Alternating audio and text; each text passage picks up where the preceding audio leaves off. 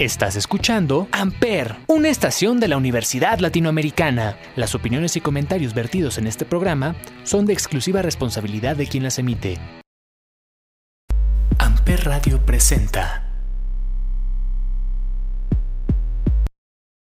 Hola, yo soy Fer. Bienvenidos a un nuevo capítulo de Especialmente.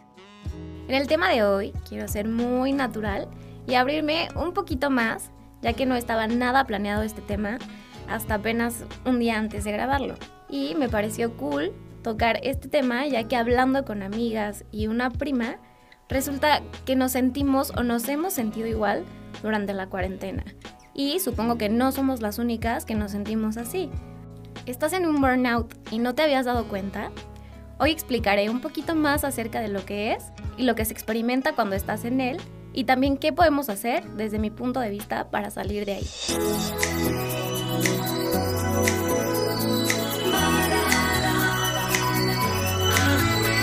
It's murder on the dance floor. But you better not kill the groove, DJ. Gonna burn this goddamn house right down. Oh, I know,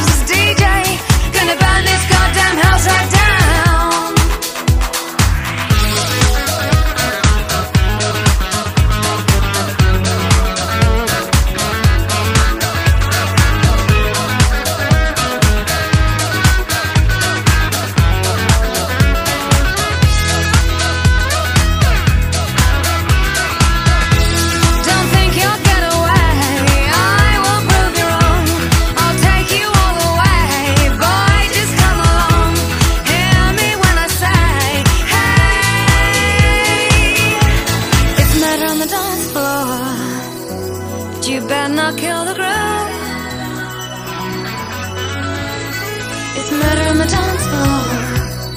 But you better not steal the moves, DJ. Gonna burn this goddamn house right down. It's murder on the dance floor. But you better not.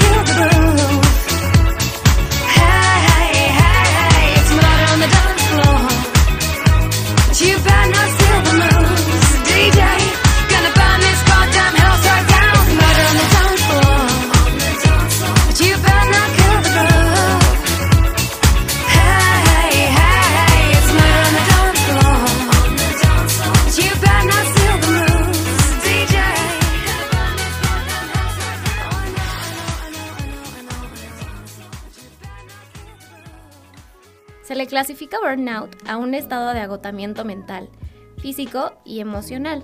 Este usualmente se le puede atribuir a los excesos o exigencias aparentemente buenas, entre comillas, ya sea como las exigencias laborales, académicas, económicas e incluso deportivas.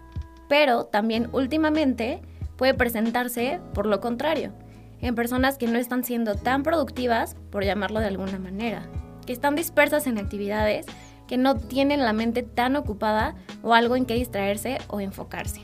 El burnout consiste en que la rutina siempre es la misma. Es una línea constante, donde te despiertas y haces lo mismo hasta que termina el día y así por varios días. La verdad es que esto es muy común y más ahora con el encierro. ¿Cómo saber si realmente estoy pasando por esto? ¿Cómo identifico que tengo burnout? Los síntomas pueden ser físicos y los más recurrentes, que son los emocionales. Iniciemos por los físicos. Puedes presentar dolores de cabeza constantes, cansancio, náuseas, tensión muscular, dolores de espalda o dolores en cualquier parte del cuerpo, sueño recurrente o por lo contrario, insomnio, y así experimentar muchos más. Ahora, los emocionales, que son los más recurrentes. Sentirse irritable sin razón alguna. Sentirse desmotivado para hacer cualquier actividad. Falta de concentración. Estar enojado, frustrado, desilusionado, agobiado o estar ansioso. Te empiezas también a aislar o empiezas a alejarte de personas con las que antes disfrutabas mucho salir o platicar. Sentirse indiferente ante cualquier situación o falta de interés por cualquier actividad, por mucho que disfrutes hacerla. En este momento no vas a sentir la misma satisfacción como antes. Posponerlo absolutamente todo, dejarlo al último o incluso no hacerlo. Sentirse improductivo. Aún siendo productivo, esto es de lo más común. También falta de confianza. En todo, en lo que sueles y sabes hacer bien, hasta en lo que es nuevo incluso. Siendo muy sincera, las he pasado casi todas y se siente la fregada, porque no sabes bien qué es lo que está sucediendo, si aparentemente todo está bien y normal. Y en lo que menos pensamos es que estamos sufriendo un agotamiento o bloqueo mental. Pero una vez que has identificado que tienes todos o al menos unos cuantos síntomas, hay que actuar para que esto no siga, porque es muy fácil seguir en la misma situación ¿eh? y pensar que es algo momentáneo y que va a pasar con el tiempo. Pero si no comenzamos a actuar una vez que sabemos que lo tenemos, se vuelve adictivo. Aunque no nos guste sentirnos así, seguimos en la misma situación. Hablemos de qué es lo que yo pienso que podemos hacer o lo que he estado aplicando últimamente y me ha servido demasiado. Uno, para salir de ahí o bien evitar entrar ahí. Lo primero que hice fue hacer una actividad nueva o diferente de esto que has venido haciendo durante mucho tiempo. Desde salir a caminar, pasear más tiempo a los perros, escuchar música fuera de casa o ir a tomar un café, aunque sea solita, disfruta tu soledad. Algo diferente, lo que sea. 2. Buscar algo que te motive, ya sea aprender a manejar, aprender un idioma, leer un libro, una revista, un artículo, ver videos o releer algo que sabes que te hace bien. Hablar con alguien diferente a las personas que siempre sueles ver o convivir. Habla por teléfono con amigos, por mensaje, por videollamadas, con primos, con tu novio o novia, con alguien que sepas que te hace realmente bien. Y aguas ahí, ¿eh? Porque la verdad, no cualquier persona te hace bien. Hay personas que su energía nos puede dar para abajo en vez de motivarnos. 4. Hacer ejercicio. Bueno, esto es muy cliché, pero de igual manera es muy, muy bueno.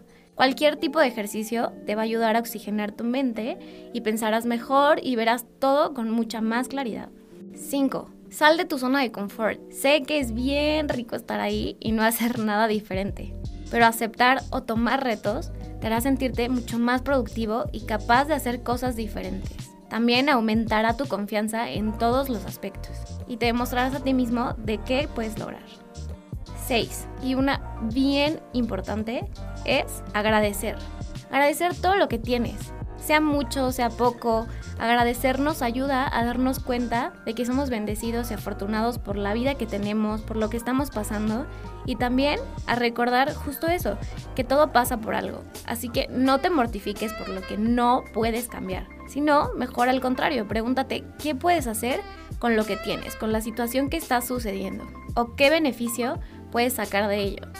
Este punto en verdad ha hecho un cambio grande, grande en mí. Estos fueron algunos pasitos que he aplicado y que puedo decirte que me han funcionado muchísimo y no está por demás compartírtelo. De nuevo, gracias, gracias por escucharme una vez más. Espero este tema te sea de ayuda y si es así, te espero en el siguiente programa. Nos vemos.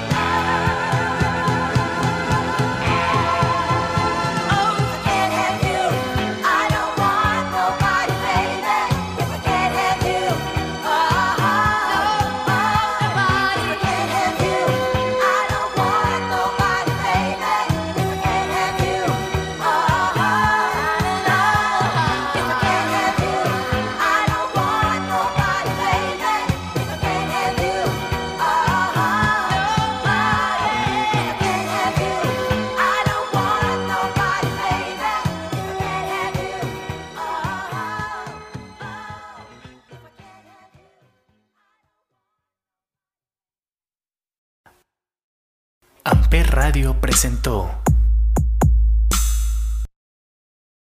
Amper, donde tú haces la radio.